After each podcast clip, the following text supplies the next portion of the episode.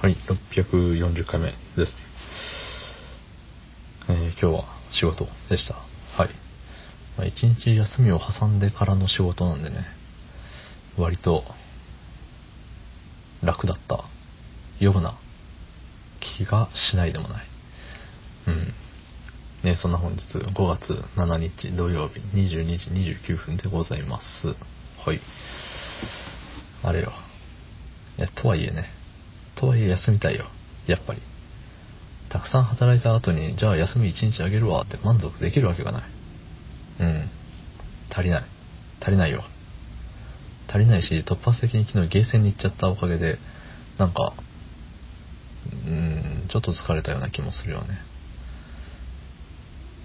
あの、メンタル的には、ね、自分のやりたいことできてるんで、いいはずなんですけど、まあやっぱね、そのやることがね、その体を使うことなんで、えー、まあ多少、ね、疲れるよね、そりゃ。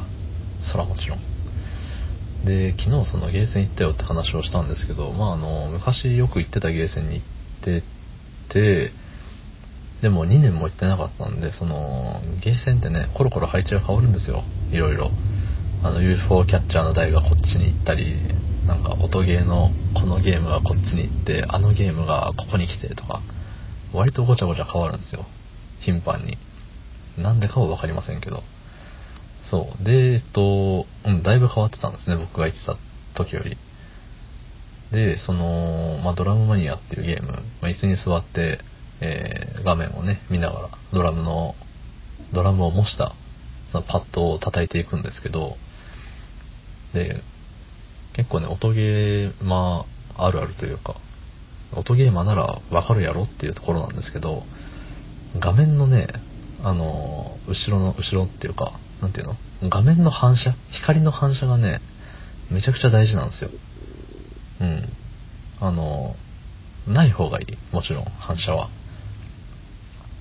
だって、あのまあまあな速度で降ってくる、あのノーツ、あの、棒とかね、棒とかをノーツって言うんですけど、そのノーツを、なんていうの、光で遮られるんですよね、その反射してる。そう。いくらドラムマニア昔やってましたって、ある程度、この譜面覚えてますって言ってても、やっぱりね、忘れてるとこ忘れてるんですよ。そう。そこでね、えっと、さらに、光の反射で、一部分見えませんってなったら、それはもう、でけんよ。それはでけんし、えっと、ね、その覚えてない曲なんてもうそれはもちろんできないよ。うん。わたわたしちゃうね。そう。で、それを、えっと、まあ、配置上仕方ないのかもしれないけれども、なんか、え、なんでそこに、このね、ドラマニの後ろになんでそんな光るやつ置いてんのとか思っちゃうのよ。あのードラム型洗濯機って言われてるあのマイマイっていうね、音ゲーもあるんですけど、それがね、なんか筐体が白く発光しとるんですよ。うん。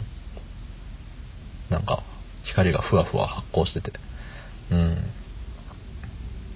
で、それがね、ちょうどあのドラムマニアの画面の真ん中にね、反射しよるんですよ。そう。いや、見えないよ、そら。めっちゃ嫌で、店員さんが何回か通るために言ったろうかなと思ったけど、いや、どうせ僕も来ないしと思って。でもど、どうせ僕もう来ないしっていうのを、なんか思ってると、やっぱその、この光の反射ってっていう話をかけたと話しかけた時に、どうせ僕来ないんですけど、みたいな、言っちゃいそうでね、嫌だったんですよね。そうだし、その、どうせ僕来ないんでって、なんかあの、クレーマーじゃないけど、なんていうのその文句だけつけに来てる人っているじゃないこんな店もう来ませんみたいな。でも言いますみたいな。そう、それになっちゃってる気がしてすごい嫌でね。よう言わんかったんですけど。まあ結果もう行かないからどうでもいいんですけど。